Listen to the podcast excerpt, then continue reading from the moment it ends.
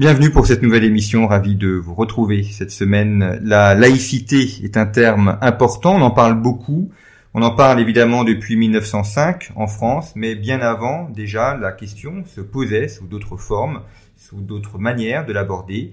Et puis plus récemment, depuis une trentaine d'années, avec la question de la présence de l'islam en France, la question également de la sécularisation, le concept de laïcité est régulièrement revisité, retravaillé pour essayer de le penser dans une société qui s'éloigne de plus en plus de sa source originelle du christianisme.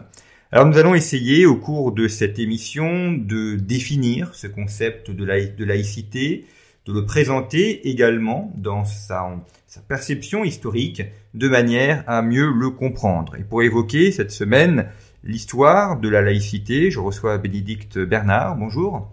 Bonjour Jean-Baptiste Noé. Merci beaucoup d'être venu à notre micro. Vous êtes avocate. Vous avez également réalisé une thèse en droit canonique sur les relations entre l'Église et l'État.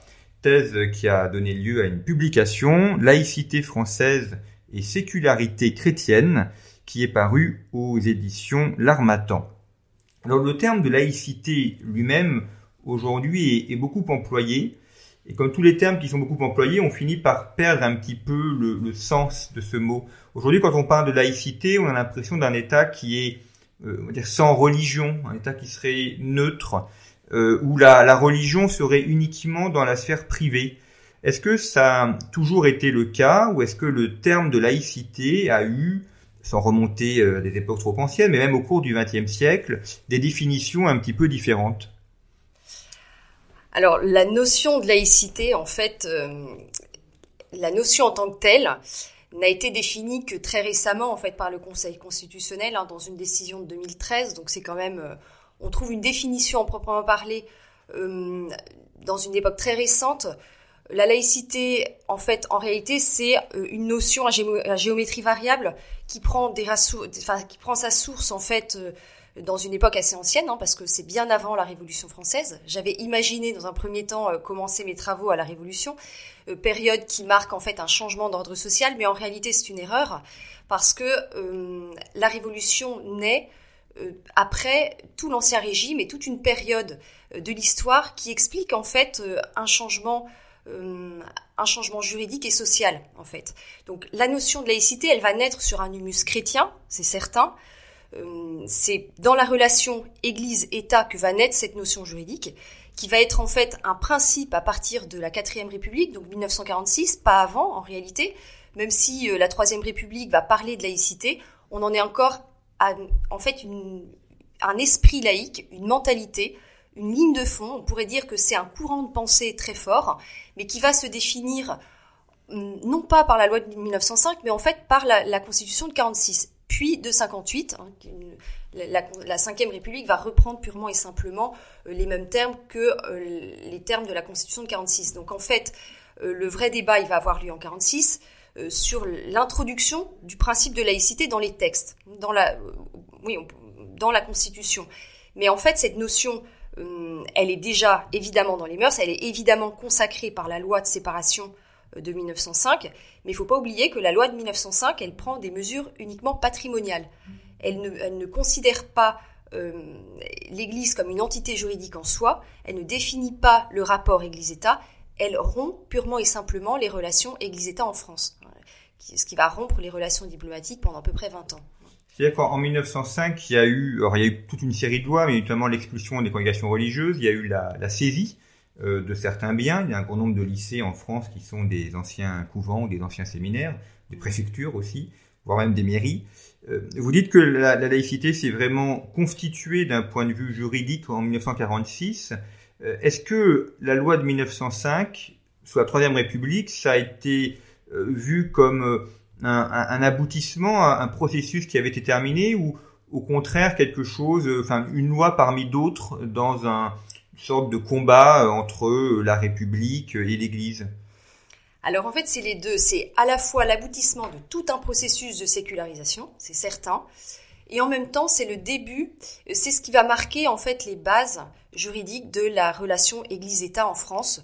Et cette base de la loi de 1905, en fait, est restée encore inchangée. Donc, lorsqu'on a célébré le, centenaire, en fait, Nicolas Sarkozy parlait des grands équilibres de la loi de 1905. Et effectivement, ces grands équilibres, on en vit encore. C'est-à-dire l'équilibre de la loi de 1905, en fait, il va se jouer 20 ans plus tard, avec le modus vivendi des, années 20, 21-24, hein, qui va en fait être une suite d'accords, d'échanges entre le Saint-Siège et la France pour donner un statut à la France. Parce qu'il ne faut pas oublier que la loi de 1905 proposait un statut euh, des associations culturelles qui a été refusé par Saint-Pie Si on avait accepté ces statuts, on serait actuellement dans la situation de l'Allemagne, c'est-à-dire des associations soumises en fait euh, à l'État, à la gestion de l'État, ce qui contredisait en fait euh, la structure hiérarchique de l'Église et puis son pouvoir sur les, fidèles. Donc cet obstacle a été levé par une série de, de décisions de part et d'autre, une interprétation du Conseil constitutionnel qui a changé, en fait, qui a accepté un changement d'objet statutaire des associations, ce qui a permis un accord. Donc en fait, en 1924, on arrive à une situation qui est en fait la situation actuelle, qui est euh, l'acceptation des associations diocésaines qui ont été proposées par le Vatican et acceptées par l'État français, qui finalement a trouvé que euh, on pouvait trouver un accord sur ces bases et euh, on, s'en réduisait en fait à des mesures purement économiques. Qu'est-ce qui change avec 1946, la, la Constitution de 1946 par rapport à 1905 Est-ce que c'est uniquement juridique ou ça change aussi un peu l'esprit, la manière de le vivre, la laïcité? Alors c'est très intéressant parce qu'en fait la loi de 1905, elle se voulait être une loi d'apaisement. Alors on sait que ça n'a pas été une loi d'apaisement en réalité.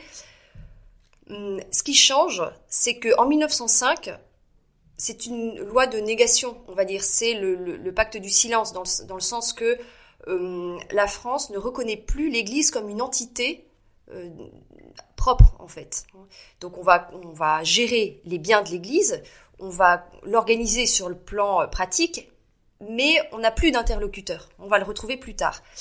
Alors euh, ça, ça va rester évidemment dans la Constitution de 46. En fait, ce qui se passe, c'est qu'on a eu une période euh, d'apaisement, surtout aussi après bon, une série de... notamment aussi parce que l'Église a participé à l'effort de guerre pendant la Première Guerre. Enfin, il y a toute une série de, d'apaisements qui vont se, se, produire. Et en fait, en 1946, lorsque on propose l'inscription de la laïcité dans la Constitution, on franchit un pas. On sait bien que inscrire une notion dans la Constitution, c'est pas neutre. C'est d'ailleurs pour ça que ça a posé difficulté euh, pour, euh, à une époque plus récente hein, pour, la, dans, pour la Constitution européenne. En fait, la réalité, c'est qu'en 1946, quand on inscrit le principe de laïcité, c'est un amendement d'Étienne Fajon, un communiste, qui va en fait proposer une lecture de la laïcité qui va être matérialiste. Et en fait, ce qui se joue en 46, c'est la notion de laïcité. Alors en fait, on a deux types de positions. On a plutôt euh, le MRP avec euh, Maurice Schumann qui va en fait mm, proposer une notion de laïcité qui est ouverte. C'est pour ça qu'on parle d'une notion à géométrie variable, c'est qu'au départ, c'est vraiment, on va pas dire une coquille vide, mais c'est une notion qui peut, qui, qui peut supporter plusieurs interprétations. Donc soit on conçoit la laïcité dans une, relation apaisée avec l'Église et dans une relation de collaboration, de saine collaboration, d'autonomie légitime euh, des, deux sphères, hein, temporelle et spirituelle, mais en même temps avec une, vision bienveillante vis-à-vis de la religion. Et puis on a en face euh, bah, des communistes qui en fait envisagent la notion de laïcité sous un aspect beaucoup plus matérialiste et athée. Et là, chose très intéressante, euh, les évêques de France vont faire une déclaration en 45 dans laquelle ils vont très clairement marquer la ligne entre les deux notions de laïcité. Et ils vont mettre en garde euh, les, fidèles en disant attention, euh, si la laïcité signifie l'ouverture à la transcendance, cette notion est acceptable, mais si c'est pour faire passer une notion de laïcité, enfin une vision de la société matérialiste et athée, dans ce cas, elle n'est pas acceptable. Et cette position des évêques en 45, qui va être très claire, ils font une déclaration très claire hein, qu'on retrouve euh, dans la, documentation catholique, hein, qu'on peut lire euh, in extenso. En réalité, cette position des évêques, elle va être reprise par les cardinaux français en 58. Donc euh, l'Église se positionne d'une manière ouverte et dialogue, cherche à dialoguer. Elle n'est pas opposée en 46, alors que la position aurait été un peu différente sous la Troisième République. C'est plus complexe, hein, la relation est plus complexe, mais déjà en, en 45, la, position est très claire, hein, parce que il parle plus de d'État confessionnel, on n'en est plus là. En fait, l'Église aussi, il faut, bien comprendre que sur la laïcité, il y a eu toute une évolution. Il y a une évolution historique en France qui explique la, la laïcité actuelle, mais du côté de l'Église, il y a aussi toute un, une purification, on va dire, de la notion de, de relation au monde. Euh, alors je m'explique parce que ça, ça, suppose quand même quelques explications. Euh, c'est vrai que pendant un certain temps, euh, enfin qu'on on peut reprendre, enfin on remonte à une époque lointaine, mais Boniface VIII, lui, envisageait euh, le pouvoir indirect de l'Église dans les affaires temporelles. Il ne faut pas oublier qu'il s'est quand même opposé euh, à Philippe le Bel. Donc sur cette question de l'ordre temporel et de l'ordre spirituel. Bon, il y a eu, y a eu toute une évolution pour arriver finalement, alors je, je, vais de manière très schématique, hein, mais pour arriver à la situation au Concile Vatican II, où en fait on va expliquer, les textes du Concile expliquent qu'en réalité, l'Église ne se conçoit pas comme, un pouvoir spirituel, mais bien comme une autorité morale, une autorité spirituelle. Et là, euh, la question de la laïcité est résolue pour le monde catholique, puisque en fait, l'Église n'a pas un pouvoir de juridiction euh, sur les, même indirecte dans les affaires temporelles, mais elle se situe sur un autre plan. Donc il n'y a plus de confrontation possible du point de vue doctrinal, on va dire, euh, entre le temporel et le spirituel à partir du moment où on pose bien les choses en fait, et où euh, voilà, on a une base qui est, euh, enfin voilà, c'est cette base saine qui, pose les relations. Et dans ce contexte, en fait, la laïcité devient un principe parfaitement acceptable à partir du moment où il ne véhicule pas une vision athée de la, société. Euh, vous distinguez effectivement ces deux visions de la laïcité. Il y a une laïcité spirituelle et une laïcité euh, matérialiste ou athée. Si on, on, sort un petit peu du cas français, on a le cas américain par exemple, qui les États-Unis d'Amérique sont un pays laïque, avec euh, pourtant sur les dollars et l'inscription In God We Trust, nous, nous croyons en Dieu, et le président américain qui prête serment sur la Bible, la, les prières aussi qui sont récitées au moment de l'ouverture des débats parlementaires. Et pourtant, les Américains se perçoivent comme complètement laïques. Donc on voit bien aussi qu'il y a, même dans le monde occidental, euh, des manières très différentes de vivre cette notion de laïcité. Et, la France est peut-être un cas, un, cas un peu à part aussi. Alors je, dirais qu'il est complètement à part, euh, le, cas de la France. Alors pour reprendre l'exemple euh, des Américains, c'est très intéressant parce qu'en fait, eux se sont constitués en tant que nation en étant une nation plurielle du point de vue des croyances. Et ça, c'est déjà euh, à la base, ils, ont conçu leur accord, enfin leur, leur, ils se sont construits sur une base plurielle. Ce que n'a pas fait la France, parce que la France a vécu des siècles de chrétienté dans lequel le temporel et le spirituel étaient particulièrement unis. Donc la France, pour arriver à la notion de laïcité actuelle, a dû passer par une période de sécularisation des institutions. Alors on, va distinguer sécularisation et déchristianisation, hein, c'est important de les distinguer puisque euh, la déchristianisation, euh, c'est euh, le, re, le, recul de la foi euh, dans, la société. La sécularisation, c'est le fait de décléricaliser les institutions. On, est sur deux plans différents. Et en fait, on se rend compte que hum, les États-Unis n'ont pas eu besoin de ce processus pour retrouver un, rapport juste entre le temporel et le spirituel. Tandis que la France, en fait, a connu des périodes d'union entre le trône et l'autel qui fait que on n'a pas bien compris euh, la place de l'État et peut-être des deux côtés hein, on avait à la fois euh, un césaropapisme et à la fois un cléricalisme des catholiques hein, donc les deux ont dû être purifiés pour arriver à un rapport qui finalement même si euh, on peut critiquer beaucoup la laïcité aujourd'hui en fait sur le plan des idées nous n'avons jamais été à une meilleure époque. Puisqu'en réalité on a évolué de part et d'autre. Et il faut bien dire quand même que la loi de 1905, qui est une loi de pure séparation, a aussi mis fin au gallicanisme, a aussi mis fin à tout type d'abus de la part de l'État en matière euh, spirituelle. Hum. Et, ça, il faut pas. C'est pour ça que c'est important de reprendre les, causes historiques de la laïcité. Il faut se souvenir du gallicanisme. Il faut se souvenir que le roi était la, la, première personne ecclésiastique en France, quand même, à une certaine période. Donc, euh, la France a été aussi euh, on va dire, a aussi abusé de cette union entre le trône et l'autel et a connu un revers de balancier, on va dire, avec la laïcité euh, qu'on pourrait dire laïciste hein, de, la Troisième République, une laïcité virulente, un anticléricalisme très fort, qui va euh, se concrétiser dans la loi de 1905, mais qui va perdurer malgré tout, et cette euh, voilà, qui va prendre un régime juridique qu'on connaît aujourd'hui, mais finalement, euh, il y a ça de bon, c'est que l'Église est complètement indépendante de l'État.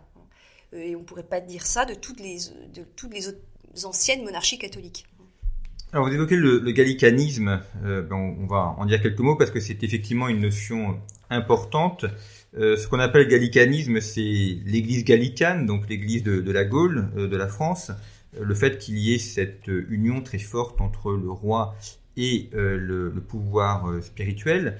Et effectivement, le, risque, c'est que euh, l'Église soit soumise à ce pouvoir temporel euh, dans, la, nomination, des évêques, dans la nomination de certains abbés, les, grandes abbayes à l'époque de l'Ancien Régime, et euh, également une, une, séparation, voire une coupure qu'il a pu y avoir parfois entre le royaume de France et Rome.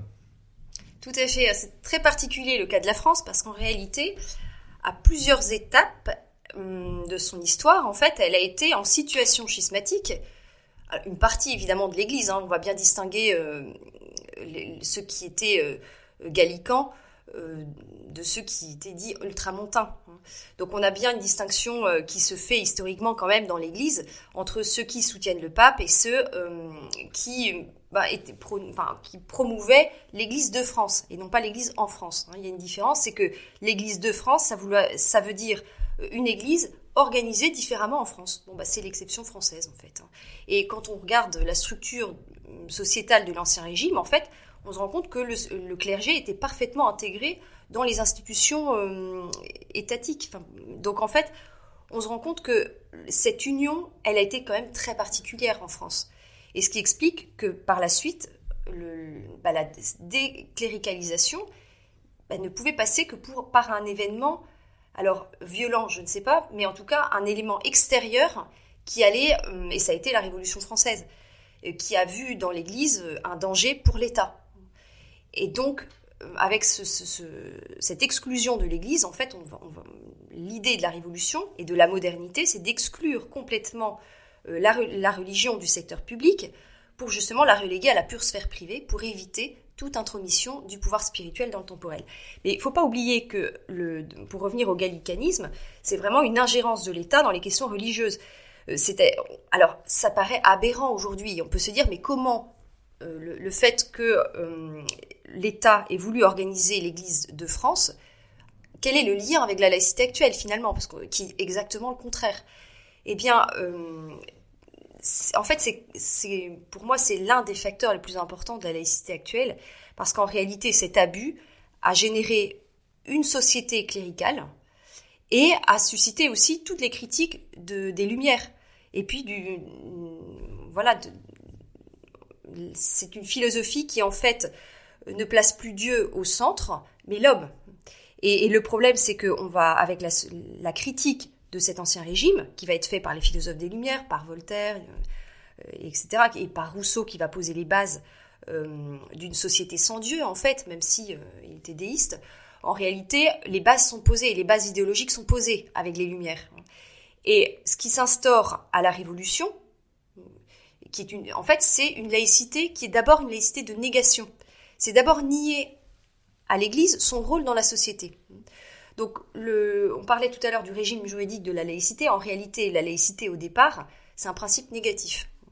Donc, c'est né dans un contexte anticlérical pour évincer l'Église. Ça, c'est la base, c'est l'origine. Ça n'en fait pas pour autant aujourd'hui un, un, concept à bannir. Euh, cette laïcité, en fait, si elle est bien comprise, est au contraire une garantie de la démocratie. Est-ce que la, il y, a cet événement qui est souvent retenu, il y a la question de, de Pissette et de son euh, exil en France, euh, et qui aurait euh, contribué à, à, retirer une partie de gallicanisme et à développer ce qu'on appelle l'ultramontanisme, c'est-à-dire le fait que les catholiques français se sont plus proches de Rome, notamment parce que celui-ci a, a, visité plusieurs villages au long de la vallée du Rhône, et que finalement l'arrestation de Pissette et son, son, son emprisonnement au château de Fontainebleau auraient contribué à, rendre les catholiques en France plus proches du pape. Est-ce que c'est une chose qui vous paraît juste? Alors, je suis pas certaine que ce soit l'emprisonnement de Pissette, euh, ni son action. Je pense surtout que, en fait, Napoléon, quand il va euh, prendre les articles organiques, en fait, on est à l'apogée du gallicanisme, hein, parce que Napoléon, à cette époque, organise l'Église de France, quand même. Euh, quand je dis l'organisme, il, euh, en fait, il faut demander la permission au gouvernement pour convoquer les, les conciles nationaux, par exemple. Euh, les communications du clergé et sont soumises aux placettes, quand même. Voilà, on supprime les établissements ecclésiastiques. Bon, euh, c'est à partir de ce moment-là que le mariage canonique n'est plus valide sur le plan civil. Il faut le précéder du, mariage civil, etc. Hein. Donc, en fait, Napoléon, dans son idée, il veut faire de la religion un facteur d'unité du pays. Il veut s'en servir. Il veut faire un, bureau des religions et vivant en faire une, une administration d'État en réalité, hein, qui sert ses fins euh, politiques. Donc, hum, mais euh, il y a quand même une chose qui va mettre fin au gallicanisme, c'est qu'il va demander la démission de tous les évêques français, dont les, les, évêques jureurs. Et je pense que cette mesure a été particulièrement efficace parce qu'en réalité, c'était pas le vœu de Napoléon, certainement, mais il a rendu un, fier service à la France parce que et à l'Église parce qu'en réalité, en demandant la démission des évêques jureurs, il permettait au pape de nommer de nouveaux évêques. Et ce qui a permis effectivement de mettre fin, euh, en tout cas c'était un des éléments qui permet de, d'affaiblir très nettement le gallicanisme, même s'il va euh, prendre fin réellement à la fin du 19e, avec euh, le Concile Vatican I, la suppression de la, la, faculté de théologie de Strasbourg, et puis, et puis surtout la loi de 1905. Vous évoquez la nomination des évêques. Comment ça se passe aujourd'hui quand des évêques sont nommés? Est-ce que c'est du seul ressort du pape ou est-ce que le, ministre des cultes euh, intervient ou a euh, un, droit de regard dans la nomination? Alors, j'avoue que je ne suis pas dans la diplomatie euh, ni française ni vaticane, mais en tout cas, ce qui, est, ce qui se fait, me semble-t-il, c'est qu'en réalité, les évêques sont, pro, enfin, sont évidemment nommés par euh, le, Vatican, mais les dossiers sont étudiés. Et la position de la France, la position politique, est aussi connue, dans le sens que euh, les évêques qui sont nommés sont nommés euh, par le pape, hein, toujours, qui en a la pleine responsabilité et la pleine liberté. Donc il n'y a pas d'intromission de l'État dans la nomination des évêques. ce serait injuste de le dire. Ceci étant, le, il y a quand même des relations officieuses dans le, dans le sens qu'il y a quand même des, un échange politique pour euh, et puis c'est sûr que le Vatican euh, regarde aussi si l'évêque qui va être nommé euh, a de bonnes relations avec l'État, si ça se passe bien, s'il se positionne pas de manière contraire, enfin si ses positions politiques, s'il a pris des positions politiques, ce qu'il n'a pas à prendre d'ailleurs, mais on regarde le contexte hein, pour voir ce qui va faciliter, si telle ou telle nomination va faciliter la relation avec l'État ou pas en fait. Mais je pense que le pape François est largement au-dessus de, ces, de ces considérations et que euh, c'est très librement qu'il nomme euh, les évêques en France, hein, malgré tout. Vous évoquez une, laïcité de négation. Est-ce que la laïcité n'a pas été pour certains une forme de, religion politique? C'est Vincent Payon, l'ancien ministre de l'Éducation nationale, qui parlait de foi laïque, voire de religion laïque. Est-ce que finalement, ça n'a pas été pour certains courants républicains une forme de, religion de la République et de, religion politique de substitution si, effectivement. Alors, c'est très intéressant parce que vous citez Vincent Payon, euh, l'ancien ministre de l'Éducation. En réalité, euh, quand il va mettre en place la morale laïque à l'école, en fait, il envisage, d'ailleurs, il, il, a une vidéo, hein, il fait une interview où il explique qu'en réalité, cette morale laïque qu'il veut mettre en place n'est que la continuité de ce que la Révolution n'a pas réussi à achever.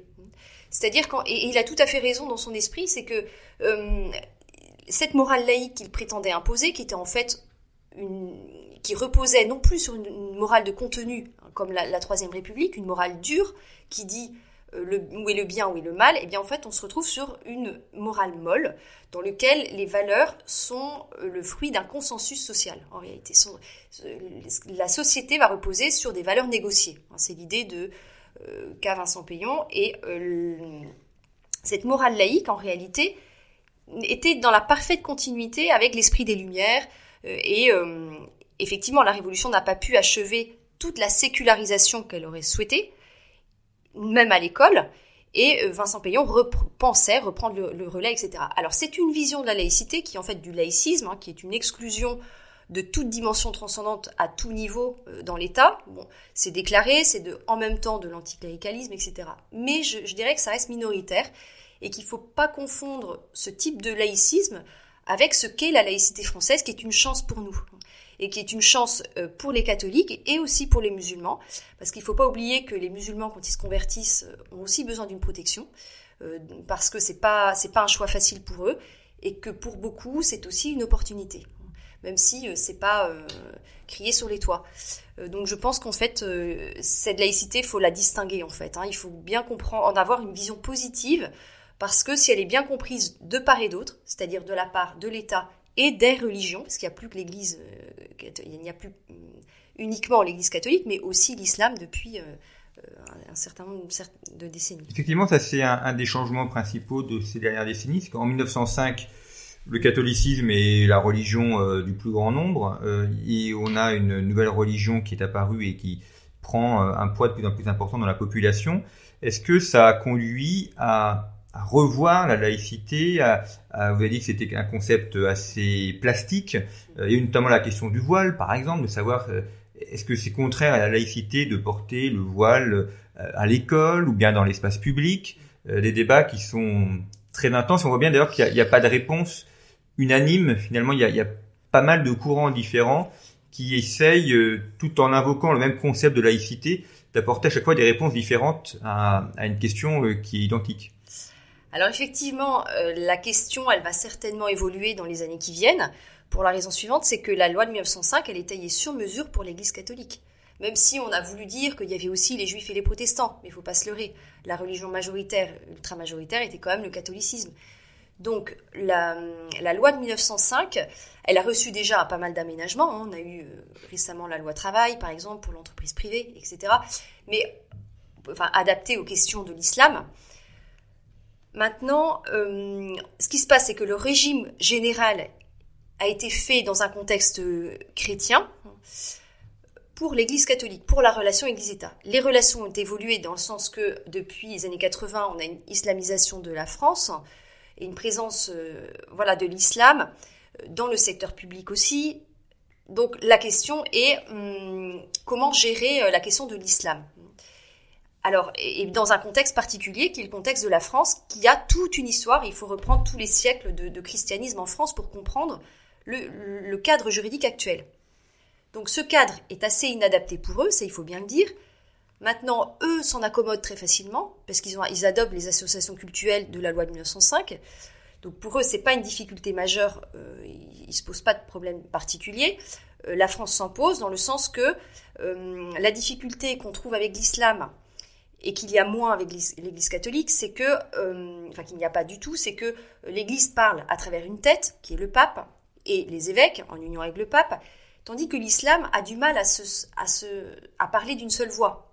Donc d'où la difficulté d'avoir... C'est compliqué de parler des relations État-Islam, puisqu'avec avec qui on parle. alors, il y a des efforts qui ont été faits, beaucoup de choses qui, sont, qui ont été mises en place, etc. Donc on, on ne peut que louer l'effort de dialogue.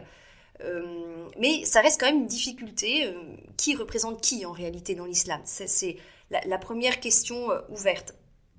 Et puis la deuxième, c'est que en fait, euh, l'islam, dans ses textes fondateurs, n'a pas cette notion de laïcité euh, qu'à l'Église. Même si l'Église s'est purifiée sur la notion hein, de, relation Église-État, euh, finalement, elle arrive en 65 avec le Concile Vatican II à, un rapport parfaitement équilibré.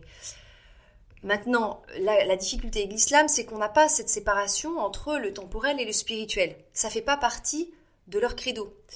Donc, comment faire pour parler de laïcité avec un islam qui, dans l'idée, ne sépare pas l'un et l'autre hein? On a le, spirituel et le religieux, euh, la charia qui est une seule et même chose en réalité. Hein. C'est donc hmm, il y a ce processus interne qui s'est passé dans l'Église qui ne s'est pas nécessairement produit dans l'islam. Et hmm, bah, s'il ne fait pas ce parcours, on voit mal comment on va, sur le plan des idées, hein, concilier les deux. Maintenant, évidemment, euh, tout le monde n'est pas euh, n'est pas euh, anti-républicain dans l'islam. Hein. L'islam modéré, il existe en France et on peut dialoguer avec eux, bien sûr, c'est évident. Et il faut aller dans cette ligne-là. Euh, mais voilà, il y a des questions qui se posent, qui, ne se posent, qui ne se sont pas posées dans les mêmes termes avec l'Église catholique. Donc il faut réinventer le rapport avec euh, les religions, évidemment dans le respect des croyances de chacun et dans la liberté de culte pour, pour tous, quelle que soit la religion. On parle de l'islam, mais il y en a d'autres. Eh bien, effectivement, cette question de, réinventer aussi une laïcité qu'on voit très plastique et qui a su s'adapter au cours des, des, siècles écoulés. Merci beaucoup, Bénédicte Bernard, d'être venu pour nous présenter cette histoire de la laïcité française. Je rappelle le titre de votre ouvrage qui est issu de votre thèse, Laïcité française et sécularité chrétienne, qui est paru aux éditions L'Armatan. Merci pour votre fidélité et je vous retrouve la semaine prochaine. Merci à vous. Want flexibility? Take yoga. Want flexibility with your health insurance? Check out United Healthcare Insurance Plans. Underwritten by Golden Rule Insurance Company, they offer flexible, budget friendly medical, dental, and vision coverage that may be right for you. More at uh1.com.